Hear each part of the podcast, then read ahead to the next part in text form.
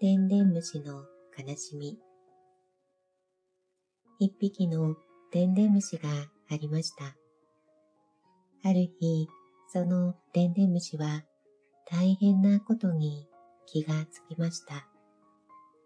私は今までうっかりしていたけれど、私の背中の腹の中には悲しみがいっぱい詰まっているではないか。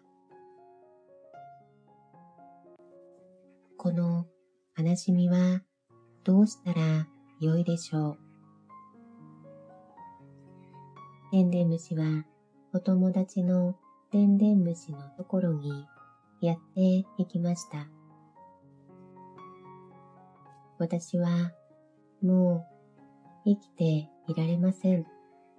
と、そのでんでん虫はお友達に言いました。何ですか？と、お友達のでんでん虫は聞きました。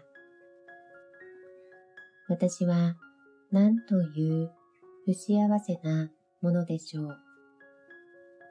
私の背中の腹の中には悲しみがいっぱい詰まっているのです。と、はじめのでんでん虫が話しました。すると、お友達のでんでん虫は言いました。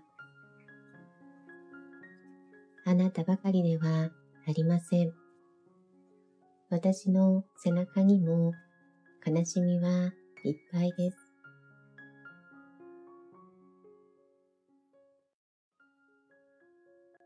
それじゃあ仕方ないと思って、はじめのでんでん虫は別のお友達のところへ行きました。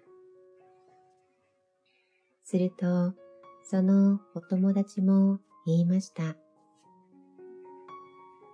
あなたばかりじゃありません。私の背中にも悲しみはいっぱいです。そこで、はじめのでんでん虫はまた別のお友達のところへ行きました。こうしてお友達を順々に訪ねていきましたが、どの友達も同じことを言うのでありました。とうとう、はじめのでんでん虫は気がつきました。悲しみは誰でも持っているのだ。私ばかりではないのだ。